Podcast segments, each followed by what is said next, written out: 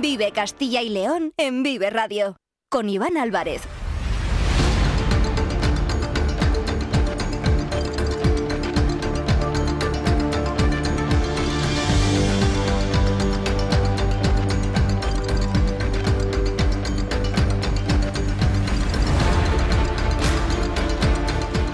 Seguimos en directo en la sintonía de Vive Castilla y León. Son las dos y cuarto de la tarde y desde la una les estamos contando todos los asuntos que son noticia hoy aquí en nuestra comunidad. Tenemos 45 minutos por delante para contarles muchas más cosas. Enseguida repasamos todos los asuntos que vamos a analizar durante los próximos minutos en el Vive Castilla y León de este miércoles 28 de febrero. No se acaba el mes, es año bisiesto, ya lo saben, así que mañana será jueves, será día 29, así que este año tiene un día más, 366 días. Están escuchando Vive Castilla y León. Ya saben que lo pueden escuchar a través de la FM de toda la vida, en nuestra página web www.viveradio.es, en todas nuestras plataformas de streaming y de podcast y en las redes sociales de Vive Radio. Como siempre, con el sonido perfecto de nuestro técnico Ángel de Jesús. Estamos pendientes de diferentes asuntos,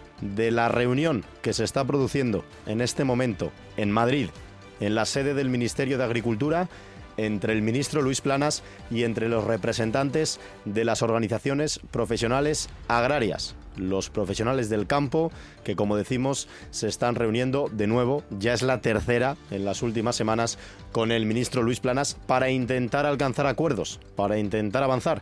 Las posturas se van acercando poco a poco, pero de momento quedan muchos asuntos todavía por determinar. Recordamos que el lunes hubo una gran manifestación con eh, cerca de 40.000 agricultores que fueron hasta Madrid, 5.000 de ellos desde Castilla y León, para continuar con sus reivindicaciones y el ministro, mientras tanto, se encontraba en Bruselas, formando parte de esa reunión del Consejo de Ministros de Agricultura con los 27 representantes de la Unión Europea. Enseguida vamos a contactar con Jaime Sánchez Cuellar para que nos cuente todos los detalles de la reunión y cuál es la última hora. Estamos pendientes también de la climatología. Se va a pasar en unos minutos Daniel Angulo por esta sintonía para contarnos la previsión para el día de hoy y también para el resto de la semana. Estábamos pendientes de esas borrascas que llegaron el fin de semana y que poco a poco han ido desapareciendo, pero que van a volver a hacerse presente con un nuevo frente con la llegada del fin de semana. Hoy estamos pendientes sobre todo de la crecida de los ríos. Después de la lluvia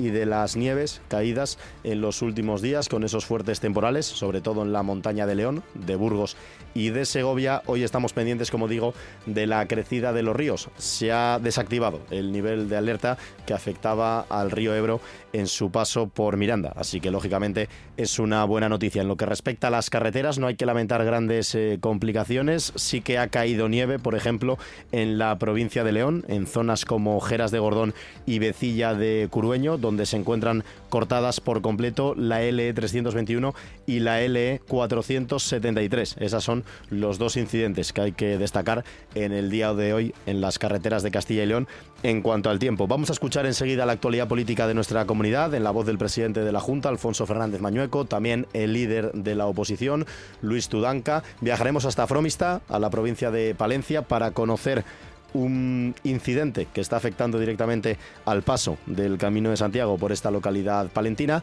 y tenemos más asuntos que les vamos a contar, como digo, hasta las 3 de la tarde. Son las 2 y 19 minutos, hasta las 3 en punto, seguimos en Vive Castilla y León.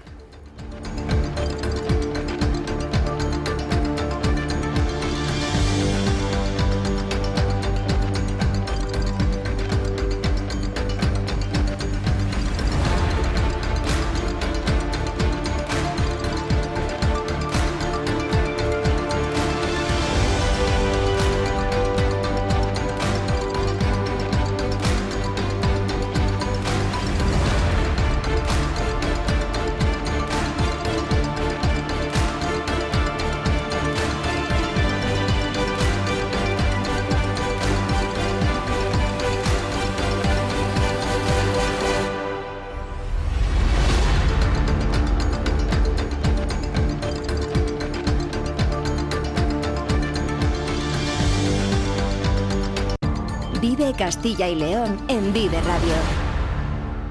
Con Iván Álvarez.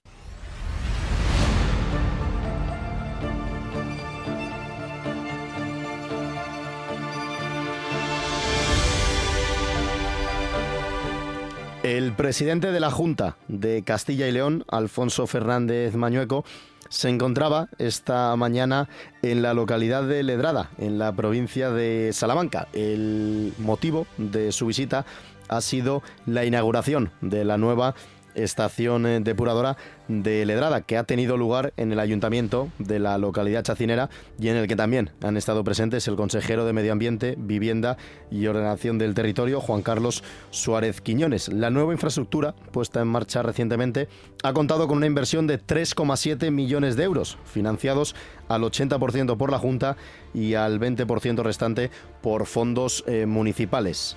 En esta inauguración, Alfonso Fernández Mañueco también ha realizado un anuncio y es la licitación por 23 millones de euros de 30 nuevas estaciones depuradoras de aguas residuales en otros tantos municipios de la comunidad de Castilla y León. Unas medidas financiadas por la propia Administración Autonómica a través de fondos propios y de los fondos europeos FEDER, las diputaciones provinciales y también por parte de los ayuntamientos beneficiarios. Vamos a escuchar al presidente Alfonso Fernández Mañueco se ha hecho una inversión de casi 4 millones de euros, exactamente en torno a los 3.700.000 euros financiados, un 20% por el ayuntamiento y un 80% por la Junta con recursos propios y también con recursos de los fondos europeos FEDER. Y además, esta obra está enmarcada en un proyecto que tenemos desde el Gobierno de Castilla y León, que es el Plan Autonómico Cero Aguas Residuales sin depurar. Ese es nuestro objetivo. Queremos construir en Castilla y León en los próximos años 1.500 depuradoras eh, con una inversión aproximada a 250 millones de euros y que va a beneficiar a 450.000 personas del medio rural. Pues es el eh, titular que ha dejado el presidente de la Junta, ya lo acaban de escuchar, 23 millones de euros para 30 nuevas estaciones depuradoras de aguas residuales en eh, Castilla y León, en municipios del entorno rural de nuestra comunidad. No ha sido el único mensaje que ha enviado el presidente de la Junta de Castilla y León, un Alfonso Fernández Mañueco, que se ha referido a este proyecto con el objetivo de cuidar el entorno y apostar por el municipalismo y por el medio rural en nuestra comunidad.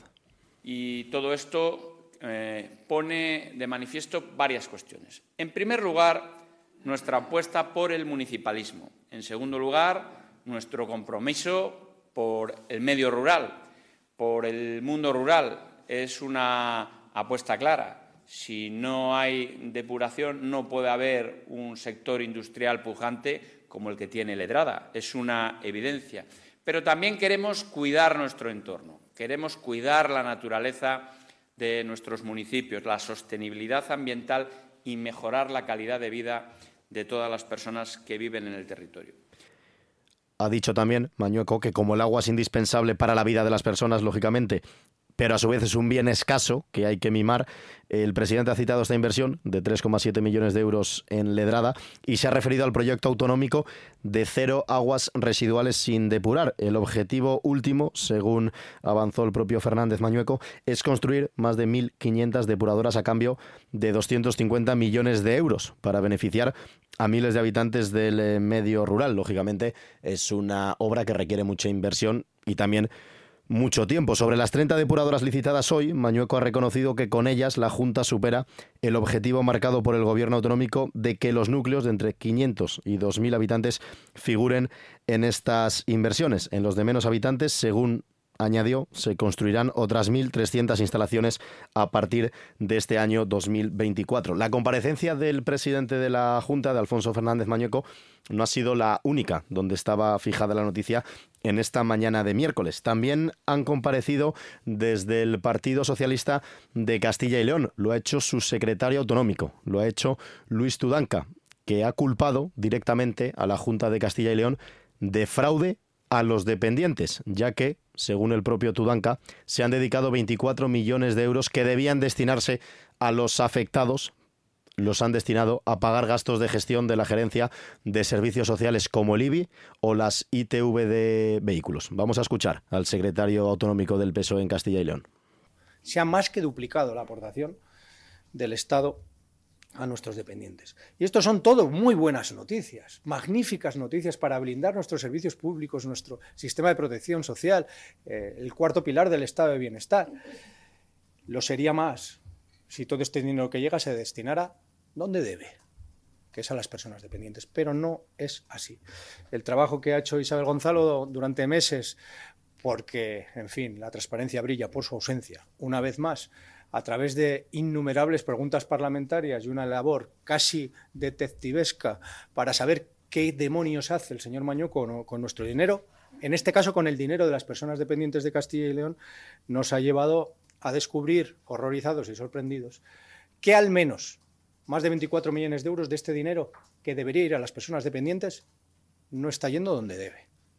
Se está destinando, y ahora Isabel lo detallará también, pero para que se hagan una idea, a pagar los arrendamientos, la limpieza, la seguridad de los edificios de la Gerencia de Servicios Sociales de la Junta de Castilla y León, que debería estar pagado con los presupuestos de la Junta. Porque este es dinero de las personas dependientes y se lo están quitando para enjuagar sus presupuestos. Es que están destinando esto al pago de IBI de los edificios de la Junta, están pagando las ITVs de los vehículos, están pagando la gasolina de los vehículos de la Junta. Esto no puede ser. Están pagando incluso la prensa y las revistas que compra la Gerencia de Servicios Sociales. Esto no puede ser. Es un fraude a las personas dependientes de Castilla y León. Es un fraude y una tomadura de pelo al sistema nacional de dependencia. Ya sabemos cada vez más, cada vez mejor, qué hace el señor Mañoco con nuestro dinero. Lo destina a que presuntos corruptos que se sientan en el banquillo se sigan lucrando con el dinero público, lo destina a que el señor Suárez Quiñones siga haciendo negocios. Y estas son las declaraciones del eh, secretario general del Partido Socialista en Castilla y León, de Luis Tudanca, que también ha respondido al comunicado de la Ejecutiva Provincial de León, en el que se decía que la, bueno, ha dicho Tudanca que las cosas del partido se tienen que hablar en el partido, tras mostrar su rechazo a la salida de la procuradora, lo han hecho como decimos desde el PSOE de León, de la procuradora Nuria Rubio, de la dirección del grupo parlamentario. Ha dicho Tudanca, también representado estaba el PSOE de León antes de ayer, como lo sigue estando hoy. Es un asunto que, como decimos, va a traer cola, porque es desde la Ejecutiva Provincial del Partido Socialista no ha sentado nada bien la salida de la procuradora Nuria Rubio de esa dirección del grupo parlamentario, en sustitución de la salmantina eh, Rosa Rubio. Y otra noticia que tiene que ver con la actualidad en nuestra comunidad, y es que la Consejería de Familia ha convocado ya las ayudas el bono nacimiento, esas ayudas dirigidas a las familias de Castilla y León por el nacimiento de hijos o la adopción de menores entre el 1 de enero y el 31 de diciembre de 2024. Hace apenas unos días hablábamos en esta sintonía, en la sintonía de Castilla y León, con la directora general de Familias, de Infancia y Atención a la Diversidad, Esperanza Álvarez, que explicaba así lo que son estas ayudas del bono nacimiento. Pues mire, el bono nacimiento es una ayuda que concede la Junta de Castilla y León a las familias castellanas y leonesas por el nacimiento o adopción de hijas e hijos. Pues es para contribuir a sufragar los gastos iniciales que supone la incorporación de un nuevo miembro a la familia. Esta ayuda se caracteriza porque se abona a través de la tarjeta familia, es una tarjeta prepago que permite realizar compras destinadas al cuidado de esos peques desde pañales, leche o potitos hasta el propio cochecito. Por mm. supuesto que en establecimientos comerciales de Castilla y León. Mm. El año pasado fue el primero bajo esta fórmula, ¿eh? en, 2020, en 2023. Pues esto es el bono nacimiento, explicado directamente desde la propia Consejería de Familia de la Junta de Castilla y León. Claro, es importante saber, lógicamente, ¿Cuántas familias se han podido beneficiar de este bono desde que se lanzó en enero del año 2023? Pues mire, eh, a 31 de diciembre se habían concedido 7.182 bonos a 7.067 familias. Si bien es cierto que eh, tiene hasta tres meses la familia para solicitar este bono, con lo cual eh, hemos seguido recibiendo a lo largo de 2024 más eh, solicitudes. Y en concreto en enero se han resuelto 831 ayudas más y ahora mismo estamos tramitando 300 En definitiva, eh, entendemos que lo que sería 2023, o sea, de niños incorporados a, mm, familias, eh, pues serían más de 8.000 ayudas a familias las que se concederían. Estas son las ayudas para las familias con este eh, bono nacimiento, como decimos, una subvención económica que tiene como objetivo paliar los gastos que supone a las familias la incorporación de un nuevo miembro, el nacimiento de un bebé. Hemos explicado lo que es el bono, hemos escuchado cuántas familias se han beneficiado en el último año y lo más importante, el dinero, cuánta cuantía se destina a las familias para, para paliar todos esos gastos. Lo explica Esperanza Álvarez. Pues efectivamente, llevas toda la razón porque evidentemente el nivel de renta y el número de hijos de, miembros de cada familia influye. Las cuantías oscilan entre los 500 euros por el primer hijo de una familia de renta más alta hasta los 2.500 a partir del tercero de una familia de renta más baja.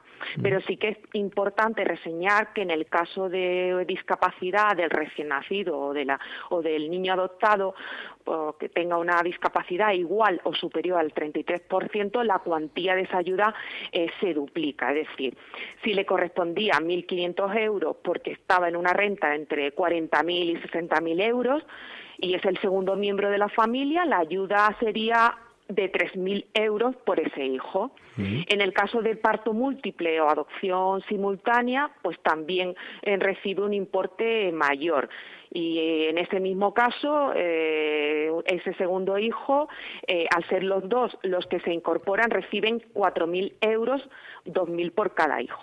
Pues ya lo saben, ya está abierta la convocatoria para solicitar el bono nacimiento para este año, para los niños nacidos entre el 1 de enero y el 31 de diciembre de 2024. Son las 2 y 32 minutos. Vamos a conectar ya con Jaime Sánchez Cuellar porque acaba de terminar la reunión entre las OPAs y el ministro de Agricultura. En CESIP nos importa tu empleo, la precariedad y tus pensiones. Hemos liderado importantes avances como las 35 horas o la carrera profesional, pero son numerosos los desafíos. Por eso te mereces un sindicato independiente, plural, abierto y profesional. En CESIF nuestras propuestas son las tuyas, porque si tú no te conformas, nosotros tampoco. Alcemos la voz. Vota CESIF. Vive Castilla y León en Vive Radio.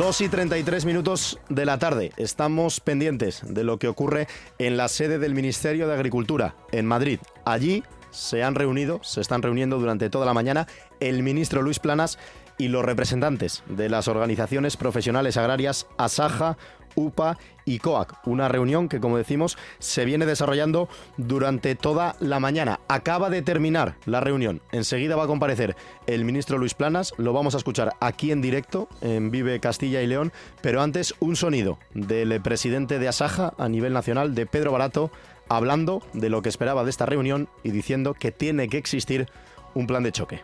El, planteamiento que hacemos las tres organizaciones agrarias, el COA dice el plan de choque, pues eh, como nosotros, un plan de choque donde haya situaciones también eh, que hay sectores con problemas y ese plan de choque eh, necesita una partida presupuestaria importante. Desde luego, si las decisiones que están, por, poner un ejemplo nada más, ¿no? con situaciones de cereal a 206 euros ahora mismo en cualquier puerto de España y que aquí se siga importando sin ningún tipo de arancel, esas, esos agricultores que nos dedicamos en este caso fundamentalmente al, cereal de secano, alguna solución tenemos que tener, porque el abono no ha bajado eh, como estamos antes de la pandemia, a 250 euros, estamos a 600. Eh, por lo tanto, ese plan de choque tiene que llevar una partida presupuestaria no solamente para cereal, sino también para la ganadería, fundamentalmente la extensiva, y ese plan de choque tiene que existir. Pues esto decía Pedro Barato, el presidente de Asaja, antes del comienzo de esa reunión entre las OPAs y el ministro Luis Planas. Enseguida saludamos al director de Vive el Campo, a Jaime Sánchez Cuellar, pero vamos a escuchar en directo la comparecencia del ministro Luis Planas a la salida de esa reunión quizás, eh, y lo digo de entrada, concluir que se han producido avances importantes en los temas que tenemos sobre la mesa y que a continuación mencionaré y sobre los cuales estamos trabajando las organizaciones agrarias y el Gobierno, el Ministerio de Agricultura, Pesca y Alimentación, y que dan respuesta a los temas planteados por las movilizaciones producidas en las últimas semanas. En la reunión de hoy eh, he empezado eh, transmitiendo a las organizaciones la visión que como ministro tuve de la reunión celebrada anteayer, el pasado lunes, en Bruselas del Consejo de Ministros de Agricultura de la Unión Europea. Creo que la Comisión Europea ha dado un paso al frente y ha hecho una serie de propuestas en materia de simplificación de la política agrícola común, pero también algunas de ellas en materia de ley de cadena alimentaria, en este caso la directiva de prácticas comerciales desleales y también de cuestiones comerciales que van en el buen sentido. Ha sido un paso adelante y yo creo que eh, todos los ministros le pedimos a la, a la Comisión que eh, diera una perspectiva política y que desde luego marcara el ritmo y la orientación de cada al futuro, pero también evidentemente le pedimos resultados concretos y el documento presentado por la Comisión nos permite trabajar en un sentido positivo también aquí hoy en España. Y nos permite trabajar en un sentido positivo porque queremos, y es la razón por la cual hemos convenido que a partir de mañana van a continuar trabajando nuestras organizaciones, las organizaciones agrarias, con el Ministerio a nivel técnico, de forma que podamos reunirnos de nuevo a principio de la semana que viene para concretar las medidas que de forma inmediata se pueden aplicar, muchas de ellas o algunas de ellas vinculadas incluso a la declaración de la PAC correspondiente a este año, al año 2024, y aquellas que deban ser objeto de reforma o de traslación posterior. Tenemos también la reunión el próximo lunes aquí en el Ministerio con las comunidades autónomas del seguimiento del plan estratégico nacional de la PAC. Por tanto, conviene de los diferentes puntos donde hay, yo creo, pues una aproximación pues muy sustantiva. Hemos hablado de simplificación, por ejemplo, siguiendo lo eh, visto en Bruselas anteayer, de simplificación en relación, por ejemplo, con los controles de condicionalidad de las explotaciones hasta 10 hectáreas, que va a permitir que... Estamos escuchando, como digo, en directo la comparecencia del ministro de Agricultura, Luis Planas, en la sede del Ministerio, porque acaba de terminar, lo ha hecho hace apenas unos minutos, esa reunión que se ha celebrado durante toda la mañana entre representantes del Ministerio de Agricultura y también los miembros de las organizaciones profesionales agrarias, ASAJA, UPA y COAC. Eh, Jaime Sánchez Cuellar, director de Vive el Campo, muy buenas tardes. Muy buenas tardes, Iván Álvarez. ¿Qué tal? ¿Cómo estás? Estábamos pendientes, lógicamente, de esta reunión. Son varios los titulares que ha dejado el ministro en el comienzo de la comparecencia. Habla de un paso adelante después de la reunión del lunes en Bruselas y también la que se ha producido hoy con las OPAs. Anuncia que se van a reunir de nuevo a comienzos de la próxima semana para concretar nuevas medidas, que desde hoy, lógicamente, también van a seguir trabajando hasta que se produzca ese nuevo encuentro. Medidas, algunas de ellas, según eh, planas, relacionadas con la PAC. Y dice también que el próximo lunes hay otra reunión entre el Ministerio y las comunidades autónomas precisamente para hablar sobre la PAC. Son varios titulares que ha dicho, pero el principal es ese. La semana que viene, otra vez, se vuelve a reunir con las OPAs, pero parece que es un paso adelante esta reunión. Efectivamente, ha dicho que se han producido avances significativos y que efectivamente se mantiene ese calendario de negociación. A nivel técnico, mañana y pasado, nueva reunión entre el Ministerio y las organizaciones agrarias y ya la próxima semana con las comunidades autónomas el lunes y a continuación con los dirigentes de las organizaciones agrarias. Por tanto, sigue adelante la negociación de este plan de choque eh, que se quiere poner encima de la mesa para intentar calmar las protestas en el campo. La verdad es que en la semana pasada, cuando se reunieron el ministro Planas y las organizaciones agrarias, eh, se hablaron de 18 medidas para el campo. Hoy ha dicho, acaba de decir el ministro, que serían 30 medidas, pero mm, a la espera de cómo se desarrolle y concluya esta rueda de prensa, eh, digamos que no ha concretado esas nuevas medidas, esas 12 nuevas medidas que, que habría puesto encima de la mesa todavía no, no las ha concretado, ¿no? porque ha estado hablando un poco de las medidas que en principio ya nos empiezan a sonar a todos respecto a lo que va a ocurrir con el cuaderno digital, que deja de ser obligatorio y pasa a ser voluntario, o con esa, es importante, ¿no? Con esa eh, situación para, por ejemplo, las explotaciones de menos de 10 hectáreas a las que se retira la obligación de todas las medidas de condicionalidad de la PAC, es decir, estas explotaciones pequeñas mm, van a tener menos controles, eh, por así decirlo. Lo que pasa es que, eh, y además ya lo hemos mencionado aquí, eh, Iván, es que el grueso, por ejemplo, de las explotaciones de Castilla y León son explotaciones profesionales. en la preguntaba, mencionaba el periodista de televisión española en la rueda de prensa que de media el número de hectáreas de las explotaciones en España es de 40 hectáreas. Por tanto, es una medida que sí, en volumen puede afectar a muchos agricultores pequeños, pero en el caso concreto específico de Castilla y León afectaría a un grupo reducido y en todo caso a ninguno de los que se consideran agricultores eh, profesionales. O sea que es una medida eh, muy, muy, muy reducida su aplicación y sus efectos prácticos, por ejemplo, en Castilla y León, Iván. Mm. Hablabas, Jaime, por ejemplo, de esas medidas concretas que exigen, lógicamente, los agricultores, las exigen los ganaderos y también sus representantes, en este caso, las organizaciones eh, profesionales agrarias. Estábamos hablando, escuchando hablar al ministro sobre todo ello, pero fíjate, este sonido de Pedro Barato, el presidente de Asaja, antes de la reunión, a primera hora de esta mañana, precisamente hablando sobre eso, exigiendo medidas concretas y no promesas que luego no van a ningún sitio. Yo no puedo adelantar nada. Eh, lo que sigo insistiendo es que eh, las medidas que se le han propuesto al ministro tienen que ser concretas, concisas, claras, simples. ¿eh?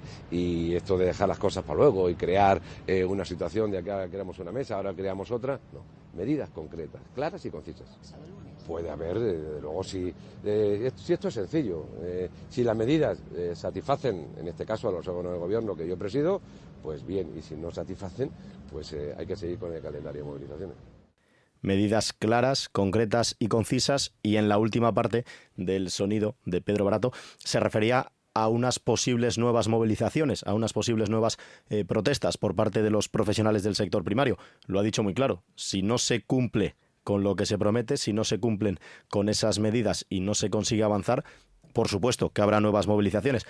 Esto todavía no lo sabemos, Jaime, porque lógicamente la comparecencia del ministro se está produciendo en estos momentos. Todavía no conocemos la reacción y cuál es la valoración de esta reunión por parte de las OPAs, así que estaremos muy pendientes durante toda la tarde y lógicamente lo vas a contar todo mañana a partir de las 7 y 10, ¿no? En Vive el Campo. Efectivamente, la verdad es que de lo que se desprende al escuchar al ministro es que la negociación va a continuar. Ahora escucharemos a las organizaciones agrarias ver si mantienen y si convocan nuevas eh, protestas. Eh, previsiblemente puede ser así porque hasta que no esté cerrado eh, el paquete de ayudas todo apunta a que las organizaciones agrarias van a mantener la presión en la calle. También un dato importante, este mes de marzo puede ser también decisivo porque es un poco el plazo, el margen que tiene la propia Comisión Europea, la actual Comisión Europea, para poder adoptar, eh, digamos, algunas medidas. Luego ya se suspendería eh, la Eurocámara, convocatoria de elecciones, quizás la siguiente Comisión Europea no puede actuar hasta otoño. Por tanto, son semanas claves en las que se pueden introducir cambios normativos que afecten al menos a lo que ocurra a las normativas, a las aplicaciones, a las obligaciones que tienen que cumplir los agricultores en este 2024 y, luego ya se verá, ¿no? Em, calendario de negociaciones mm. abierto y calendario de movilizaciones previsiblemente, seguramente pueda continuar también abierto, Iván. Pues eh, Jaime que se va a pasar toda la tarde de hoy, seguro, al teléfono, hablando con eh, representantes de las OPAs, con agricultores, con ganaderos, intentando recabar toda la información y la mejor posible para contársela a todos los oyentes de Vive Radio, a todos los oyentes de Vive el Campo, mañana a partir de las 7 y 10. Jaime, un gusto hablar contigo como siempre en la sintonía de Vive Radio y seguro que mañana eh, tenemos que volver a hablar contigo. Un fuerte abrazo. Hasta mañana entonces, Iván.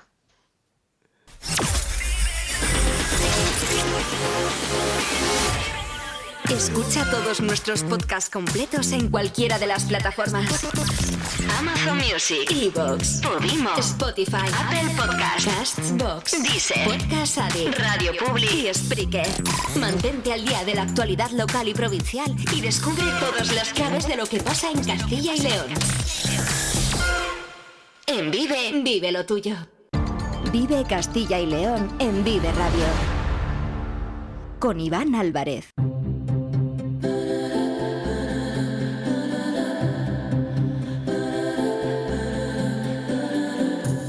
Faltan 15 minutos para llegar a las 3 de la tarde y ahora vamos a viajar hasta la provincia de Palencia. Y es que los peregrinos que se hayan eh, encontrado realizando durante estos últimos días la parte de la ruta del Camino de Santiago que discurre junto al Canal de Castilla, se habrán eh, dado cuenta que una parte concreta de ese camino, concretamente la que se sitúa entre las localidades de Boadilla del Campo, del Camino, perdón, y Fromista, en la provincia de Palencia, se encuentran cortadas.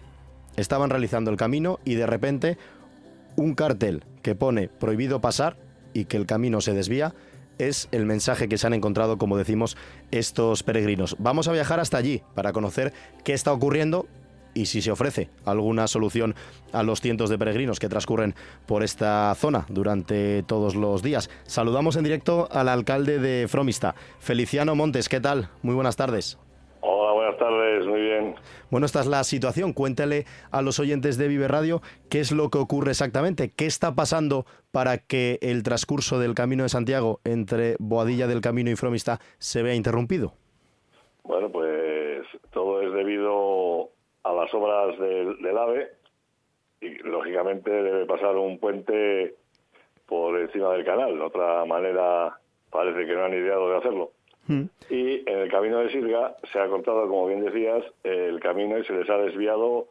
Tienen que caminar unos 500 metros más por, por caminos también, dado que en el camino de Sirga se ha establecido una plataforma de hormigón sobre la cual va un apoyo una base para soportar la, estructura del puente. Mm. Esto nos han dicho que durará unos 5 o 6 meses hasta que el puente esté realizado, momento en el cual desmontan la estructura y desmontarán estas bases de hormigón que han puesto en el camino.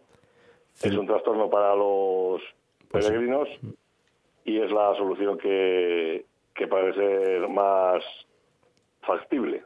Sin duda es un trastorno para los peregrinos. Cinco o seis meses de duración de la obra. Teniendo en cuenta que estas obras muchas veces se retrasan, esperemos que no ocurra en este caso porque lógicamente afecta a todos los peregrinos que, como decimos, eh, realizan este, esta parte del Camino de Santiago que discurre junto al Canal de Castilla. Claro, el motivo son las obras de construcción de la línea de alta velocidad a Cantabria, concretamente eh, la zona ¿no? que corresponde al tramo entre Amusco y Osorno. Le quería preguntar, alcalde, si esto se lo han encontrado de repente, si habían recibido algún tipo de notificación o es una obra que llegaron las máquinas, comenzaron a levantar el muro y os encontrasteis con este, con este desperfecto. desde el momento que empezaron las obras sabíamos que en algún momento tenían que pasar por el canal, como han pasado por el río Cieza y demás, ¿no? Son pasos obligados para, para la, construcción de la alta velocidad.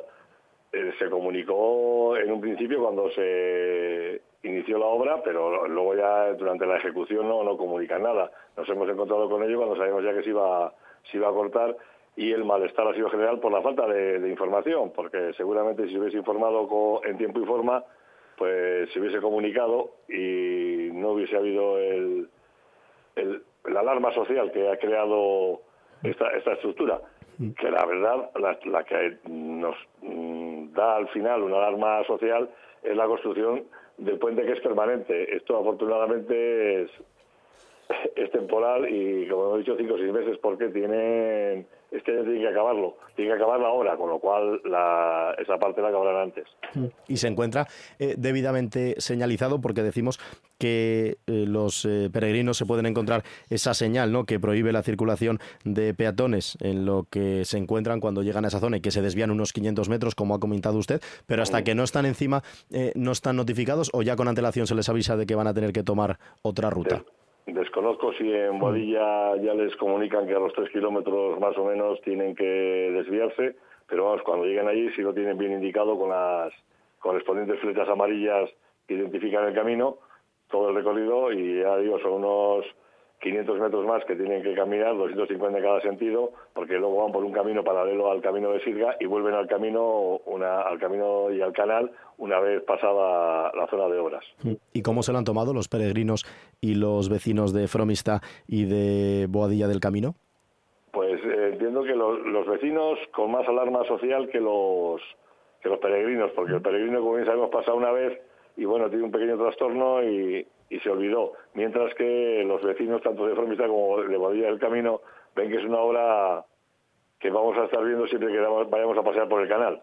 Hmm, pues o a pescar cangrejos, que también va mucha gente a pescar, pues eh, se verá la obra. Bueno, es, eh, ambientalmente es, de un impacto un impacto fuerte. ¿eh?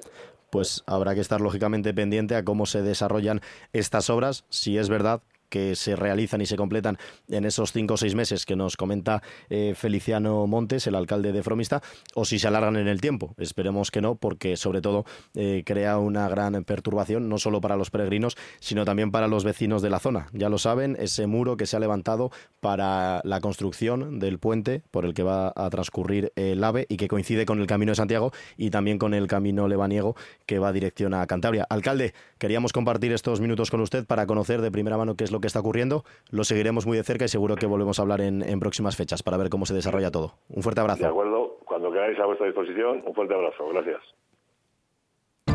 Vive Castilla y León en Vive Radio. Con Iván Álvarez.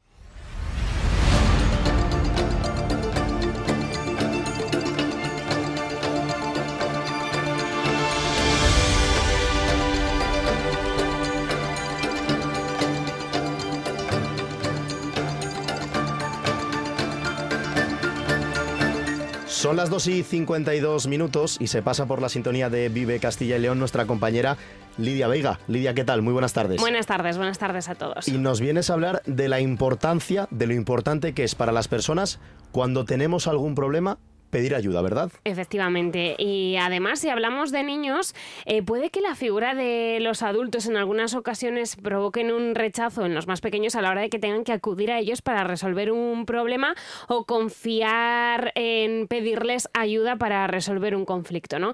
Pero ¿qué pasa cuando tenemos que contar los problemas a alguien más igual a ti, con quien te puedes sentir más identificado? Bueno, pues es probable que tengas más confianza, que te sientas mucho más a gusto, ¿no?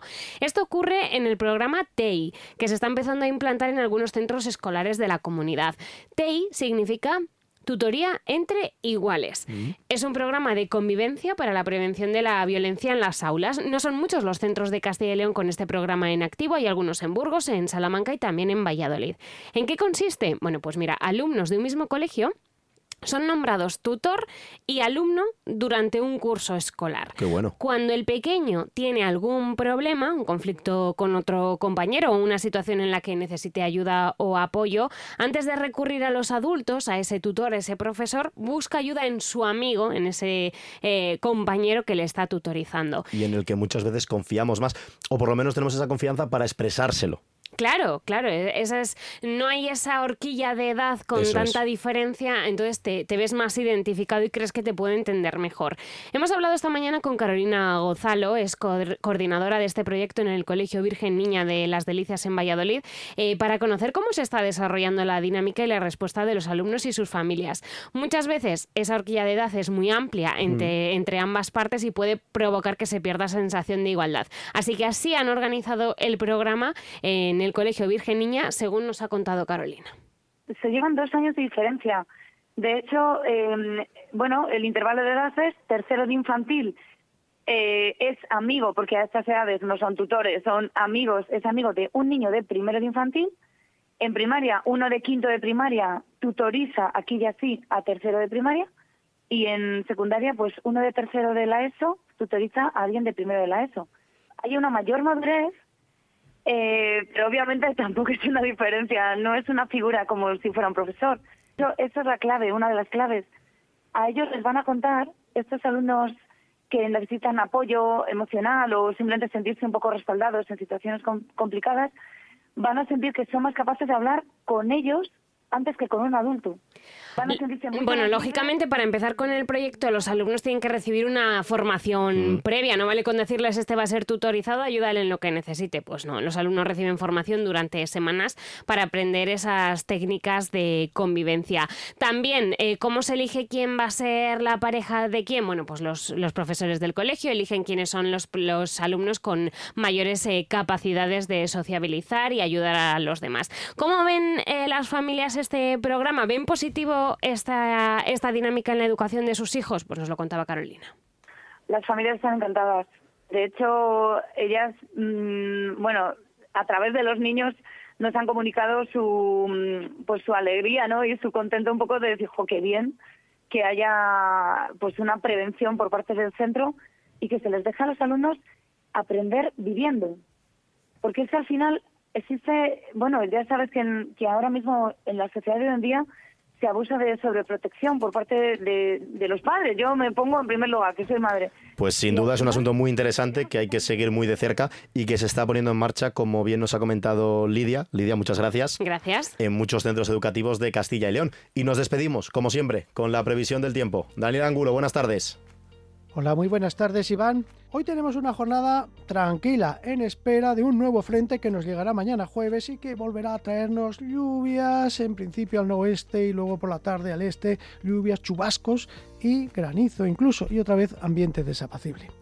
El amanecer ha sido frío, con heladas en gran parte de Castilla y León, donde estaban los cielos despejados. Sin embargo, en Burgos donde han tenido nubosidad, nubosidad arrastrada por esos vientos del norte que meten la nubosidad precisamente por el norte de Burgos y la arrastran por toda la provincia hacia el sistema central ha evitado las heladas. Las mínimas, pues incluso llegaron hasta los 3 grados y medio bajo cero en Palencia, 1,7 bajo cero en Valladolid, 1,6 bajo cero en Zamora, 1 bajo cero en Salamanca, 1,7 bajo cero en Ávila, 1,1 bajo cero también en Segovia. 2 grados hubo en Soria positivos, donde había bastante nubosidad, igual que en Burgos, donde, como digo, han estado los cielos nubosos durante toda la mañana. Incluso esta tarde esperamos algunas lluvias en zona de Merindades, en el norte de Burgos, en el nordeste. En el resto, nubes y claros, con viento flojo del oeste y unas temperaturas que suben. Hoy las máximas ya van a estar rondando los 10, 11 grados en la mayor parte de la provincia, pero claro, allí donde hay nubes, como es el caso de Burgos, norte de Soria, se quedarán en 8 o 9 grados los valores máximos. Eso por lo que respecta a hoy, jornada como digo más tranquila. Mañana tenemos ya cambios. Nos llegará un frente. Por la mañana irá aumentando ya la nubosidad Ojo porque el amanecer va a volver a ser frío con algunas heladas, aunque algo más débiles que hoy. Y ya por la mañana, primeras horas, tendremos lluvias en la zona del Bierzo, por el norte y noroeste de León, lluvias que a mediodía llegarán al centro, a Palencia, Valladolid, norte de Segovia y por la tarde a Burgos, Soria, con chubascos que incluso podrían ir acompañados de granizo. Se trata de un nuevo sistema frontal que además vendrá acompañados de vientos del oeste que luego irán girando al noroeste y traerán ya por la tarde y sobre todo de cara a la mañana por la noche un notable descenso de temperaturas. Tendremos heladas débiles al amanecer en algunas zonas, sobre todo del este, y luego también mañana heladas por la noche bastante generalizadas, tras la irrupción de esa masa de aire frío que nos trae ese frente que, como digo, por la tarde, especialmente a mediodía y por la tarde, dejará lluvias y chubascos, aunque no serán muy importantes y además, como vendrá acompañado de vientos, pasará rápido. Luego por la noche ya las nubes irán dando paso a cielos despejados. El viernes tendremos una tranquila con algún chubasco de nieve, sobre todo en zonas montañosas, pero débil, poca cosa, y ojo porque el fin de semana se vuelve a presentar también revuelto e inestable. Mañana las temperaturas máximas estarán rondando los 10-11 grados en la mayor parte de Castilla y León, pero como digo, las mínimas bajas, por debajo incluso de 0 grados. Nada más, muy buenas tardes, feliz jornada. Nos acercamos a las 3 de la tarde, hemos completado un Vive Castilla y León más, volveremos mañana jueves a la misma hora a partir de la 1 en esta sintonía. Ahora les dejamos en compañía de los servicios informativos de Vive Radio. Pasen una buena tarde, sean felices. Hasta mañana, adiós.